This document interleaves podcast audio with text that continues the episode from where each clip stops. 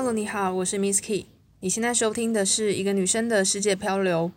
在这个节目中，我将每两周更新一次，一次用大约二十分钟的时间跟你分享我在某个国家或城市的旅行故事。现在的录音时间是中秋连假的礼拜六，也就是十月三号的下午四点。那在进入正题之前呢，我们照例先来回一下 Apple Podcast 上面的留言。其实我有点忘记上次录音跟回留言的时间是什么时候，所以这边就直接来看一下九月份的留言。第一个是二局的五星吹捧，他说本来对美国纽约这个国家与城市一点兴趣都没有，但听了这集节目，让我很想去纽约看看，跟想象心目中美国的冷漠好像很不一样，也对于美国艺术的呈现非常感兴趣。其实我觉得旅行就是有这么一个神奇的力量，诶。很多地方你可能原本以为它很无聊，或者很肤浅，或者以为它可能就跟旅行书上啊或者电视上讲的一样。但其实直到你深入当地，然后慢慢体验他们的文化或生活之后，就会发现其实有很多可以探索的地方。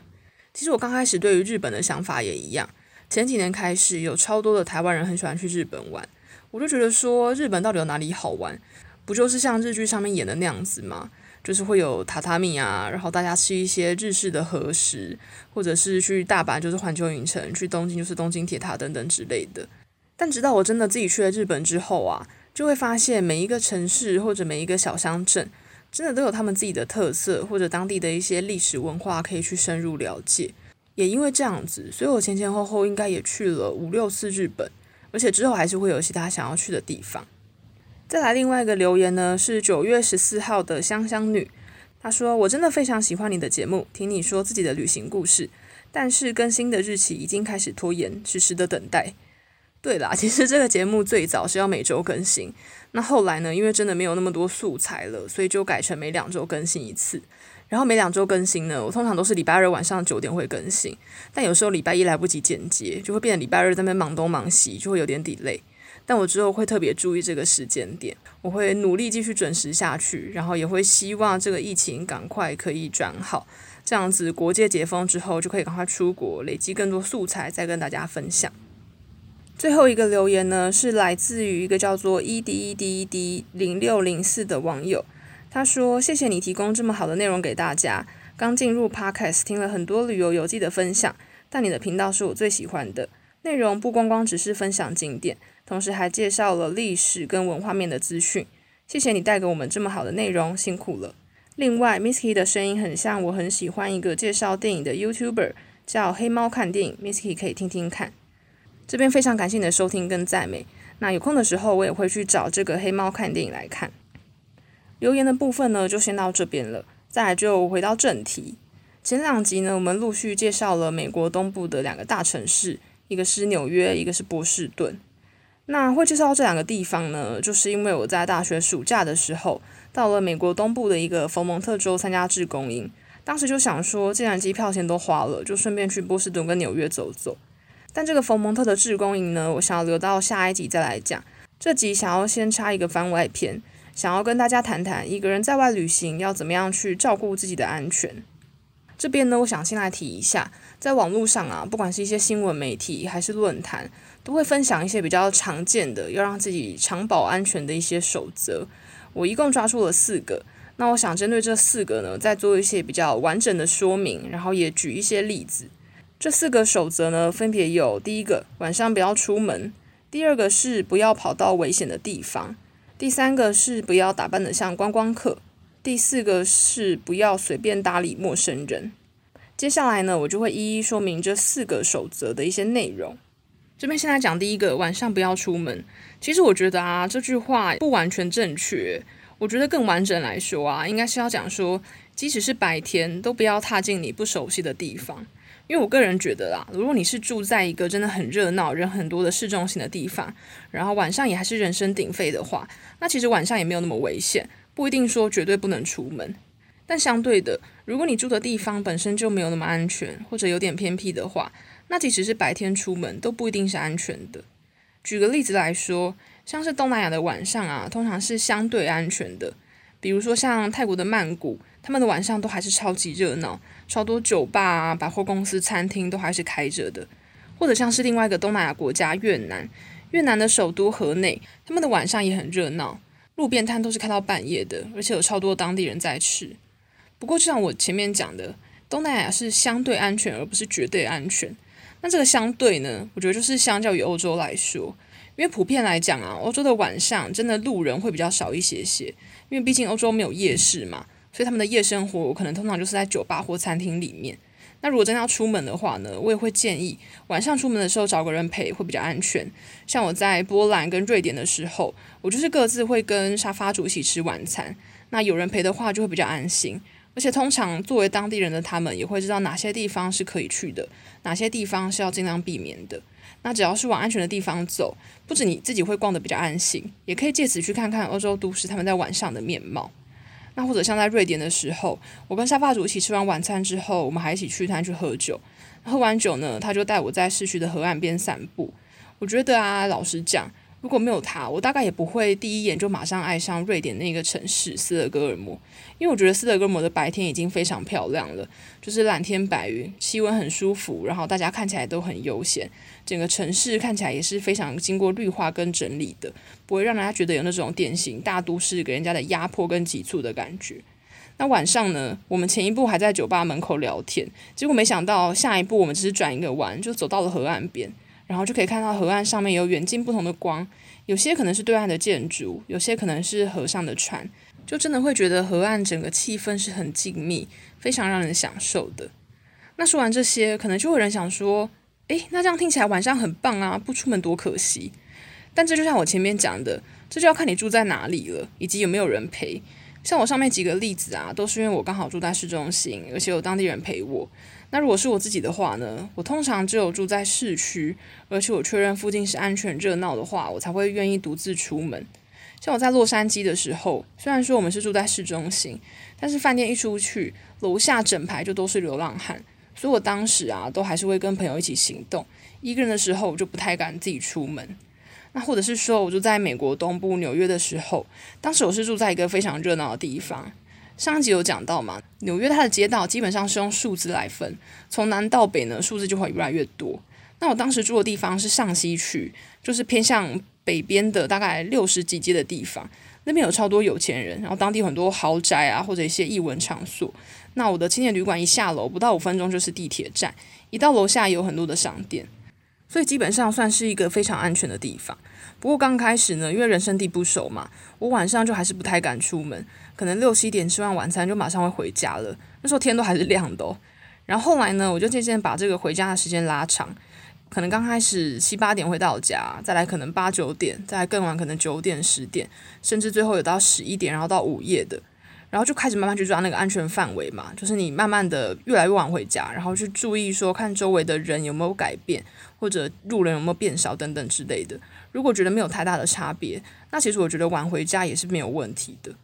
总归一句，如果你是很谨慎的人，或者你在当地停留的时间比较少，你没有时间可以像我这样子去了解当地的治安情况，那我还是会建议你就用最保险的方式。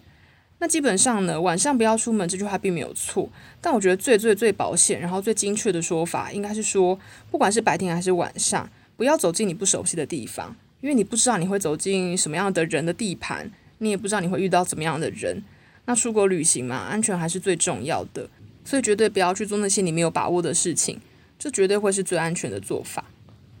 再来第二个安全守则呢，就是先查好哪边是危险的地方，因为一般来说，国外都会有所谓的危险区域。这就像我前几集讲的，像美国纽约的哈林区，大家都说蛮危险的。不过我当时其实还是去住了一个晚上。之前有提到嘛，我从波士顿提早回到纽约，但就因为提早那一天，所以临时找不到住宿。那我原本住的地方已经客满了，所以最后就只好住到一百多街。那当时其实网络上就有一些人在讲，一百多节已经相较之下不是那么安全的地方了。可是我当时预算有限，太临时去找房子了，也没有什么选择，就想说好吧，一百多节，但我是一百出头，可能一百零三啊或一百零八节，就想说应该还好吧。但结果当下其实是我自己把自己搞得很紧张啦，就是一出地铁发现整个月台都没有人，那个时候就有一点点觉得神经紧绷。然后一出地铁站呢，我就发现有人在喝酒闹事。但幸好我走个两步之后就马上到青年旅馆去 check in 了。但其实就像我前面讲的啦，人少的地方你不要去，这个是一个绝对的守则。就即使我住在一百多街，我平常没事也不会在路上逗留。我一出地铁站就往青年旅馆跑，而且因为当时我也不太熟悉周围的环境，所以晚上我也都是在旅馆里面的，完全没有出门。白天才赶快再跑去地铁站，然后再往市区去前进。那人多的地方呢，就小心自己的财物。我觉得基本上，如果是这样的话，即使你住在比较危险的地方，可能都还没有太大的问题。但当然，最好的方式就是要避开这些所谓比较危险的地方啦，这个才是上上策。但可能有人会问说，到底什么叫做危险区域呢？其实我觉得每个地方不太一样。比如说像台湾，在台北的话，你好像也说不出哪边可能是比较危险的地方，因为台湾的治安真的太好了。但像是在美国啊，有些地方你只要是用 Google，或者你可能问问当地人，或者问问看你旅馆的柜台，他们通常都可以告诉你说哪些地方是中心，那哪些地方是要尽量去避免的。因为在国外还蛮多地方可能会有所谓的贫民区，或者可能是一些比较龙蛇杂处的地方，甚至像是日本，他们也会有一些所谓的风化区。那那些地方，当然它也不一定真的是百分之百，你去了一定会发生什么事情。可当然，如果你没有必要的话，我建议还是会尽量避免比较好。所以还是可以观察一下，然后多多善用搜寻引擎去确认一下当地的状况。再来第三点呢，就是不要打扮得像一个死观光客。有些人呢、他们一出去旅行就会全副武装。那我这边说的全副武装呢，并不是说你带了多少的安全设备，而是你带了很多观光客必备的东西。所谓必备的东西呢，我自己觉得有四个，就是后背包，然后单眼相机、自拍棒跟纸本的地图。我觉得只要你有这四个东西的任何一个，摆明就是要昭告天下说你是一个死观光客。因为像是后背包啊，它很容易被割开。那我觉得用斜背包相对来说是比较安全的。如果真的要用后背包，那我会建议你里面就不要放一些很重要的财物。像我自己出国旅行的时候啊，如果是比较短期的自助旅行，我通常都是一个后背包，然后再加上一个随身的斜背包。那像我的护照啊，或者是钱包、手机等等的，我都是放在随身的小包包。那后背包里面就是放一些比较不重要、不值钱的东西，像是我的衣服或者水壶、雨伞等等之类的。那至于像是单眼相机或自拍棒，我真的是建议，如果能避免就避免，因为这两个东西真的太像观光客才会拿的。那如果你真的要拿的话，我也会建议是在市中心或者在观光客很多的地方再拿出来。不然，如果你在人少或者是可能观光客没有那么多地方拿出来，反而会让你自己成为一个很显眼的目标。这样子对你来说可能是一个不太安全的情况。那最后一个就是纸本地图。现在因为网络很发达了，所以通常出国可能都还是会用 Google 地图。一来是它也比较准嘛，二来是你这样也不用随身带一个纸本的东西。再加上纸本的地图这么大一张，如果你在路上直接摊开来，真的就是摆明告诉周围所有的人说，我是一个观光客，我在找路，我迷路了。那你这样子一把地图拿出来，很有可能周围的一些掮客啊，或者是骗子，甚至是计程车司机等等的，都有可能会因为这样子来骚扰你。所以我觉得能避免还是尽量去避免比较好喽。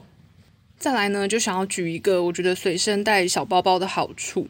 我之前在欧洲旅行的时候呢，在丹麦的首都哥本哈根，某一天我就带着我的小包包，在路上就是随便的逛一逛，然后就走到捷运站去搭捷运，我就在捷运上滑手机，然后滑一滑呢，就突然有人走进这个包厢来问路。那我当时已经说我不知道了，因为我不是当地人，但他们就还是继续问路。然后问着问着呢，他们就把一个很大张的纸本地图塞到我面前，然后就开始指着东西继续问我，就是有点好像不想让我离开的感觉啦。但我当时也没有觉得特别的不对劲，只是我觉得真的纠缠太久了，可能大概一两站的时间吧，所以我就是想要把他们有点推开，就想要离开他们的感觉。然后一离开呢，我就发现，诶，我随身的小包包被打开了。只是说，因为北欧国家他们都没有在用现金嘛，所以当时我的包包里面就只有放卫生纸、护唇膏，然后我的信用卡是放在包包里面的夹层，护照也是放在里面的夹层，所有的财物都是安全的。那后来呢，这群人他们可能看我在检查包包或什么的，他们就马上离开了。其实我当下也没有办法判断说他们到底是真的要问路，还是他们可能原本是想要抢劫我，但发现没有东西。但我觉得不管是怎么样啦，就只能说很幸运的，我是带一个小包包而不是后背包。因为我觉得如果是后背包的话，很有可能一两个人在问我路，那另外一个人可能就会趁我在分心的时候把后背包打开，或者直接把东西割开，然后把我里面的钱财拿走。那小包包的话，因为在我的视线范围嘛，即使他用这个地图隔开，因为包包都还是贴着我自己，所以如果东西要拿走的话，我应该还是会有感觉的。相较之下，我觉得还是会比较安全一些些啦。另外一个不要被当成死观光客的方式呢，我觉得就是可以打扮得邋遢一点。但当然啊，如果你是可能想要出国拍完美照啊，或者希望自己在旅行的照片里面是长得漂漂亮亮的，那这点可能就没有那么适合你。但如果你是像我一样，就是一个人出国旅行，然后也没有太多机会拍照的话，我觉得这一点真的是我目前觉得最好用的。像我自己出国就是穿一个 T 恤牛仔裤，那这样的穿着在欧美国家就蛮普遍的嘛，就很像是一个可能只是一个路人要到楼下去买东西的感觉一样而已。但在东南亚的话就不一定啦，因为其实像东南亚当地人啊，他们通常都穿得更居家，比如说他们会直接穿凉鞋或夹脚拖，甚至是吊嘎之类的。而且相较之下，我觉得欧美国家反而会有比较多的亚洲面孔，但当然有可能是因为在他们眼中，我们亚洲人都长得一样了。所以反而这个好像变成一个保护色，就是他们只会觉得说，哦，你就是当地的亚裔族群。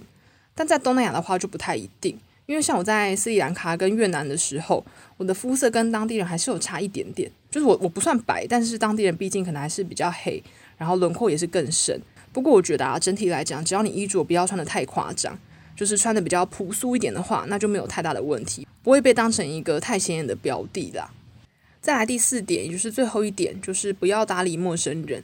不过呢，如果你是之前有听过节目的人，你就知道，虽然不要搭理陌生人，这是一个基本规则，但其实我还蛮常打破这个规则的。就像是我之前在欧洲的时候，旅行到波罗的海三小国的第第二个国家拉脱维亚的首都里加的时候，我就有跟着一个富人前往邮局，然后再从邮局跟他到一个当地很高的饭店，去从高处俯瞰里加市区。但当然了，当时他找我的地方是一个白天，然后他在市中心的一个街道上跟我讲说，他想要带我去一个地方看风景。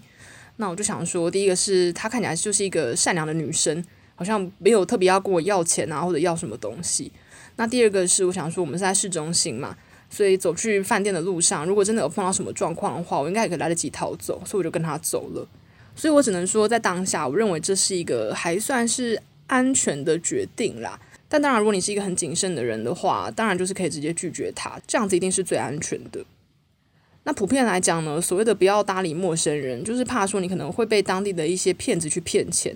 像我之前去美国的时候啊，就很常听到有人说会有街头艺人或者是路边兜售的人。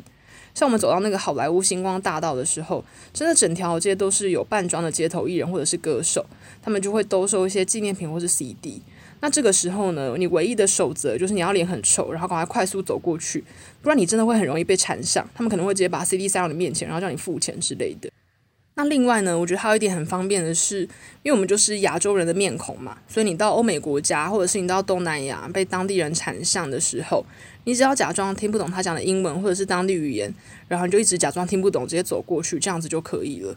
那这样子我觉得也是最方便，可以马上甩掉这些不管是搭讪的人啊，还是骗子，还是可能想要贪你便宜的人之类的，都可以用这招去避开他们。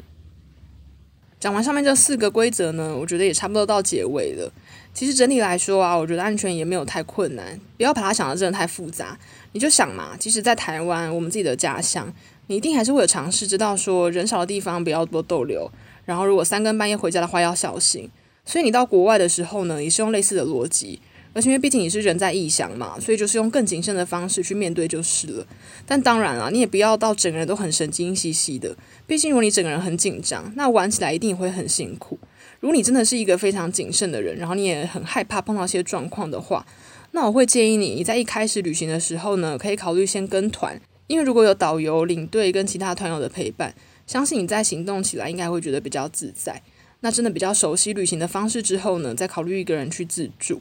或者如果你真的很想要尝试自助的话，我也会建议可以从比较安全的亚洲国家开始，像是日本跟新加坡，我觉得是蛮不错的地方，而且他们对于观光客来讲，普遍也是蛮友善，然后当地的交通指引也都做得蛮好的，绝对不要想说一开始旅行就要越级打怪，比如说马上跑去美国的城市啊，或者跑去印度之类的，那真的会很有可能玩到崩溃。因为如果你直接跑到一个语言或文化完全陌生的地方，那生活起来真的是会觉得非常的不方便，而且非常没有安全感的。那讲到这边呢，这集就差不多了。如果你有兴趣，欢迎下下周再回到我的节目，我会分享我在美国佛蒙特州工作营的故事。最后也欢迎你到 PressPlay 付费订阅我的节目，一个月只要一百九十九元，让我能继续创作这些内容。或者有任何建议跟心得，也可以写信到 travelmisskey@gmail.com。或者到 Apple Podcast 评分写心得，我都会看到。那今天的节目就到这边喽，拜拜。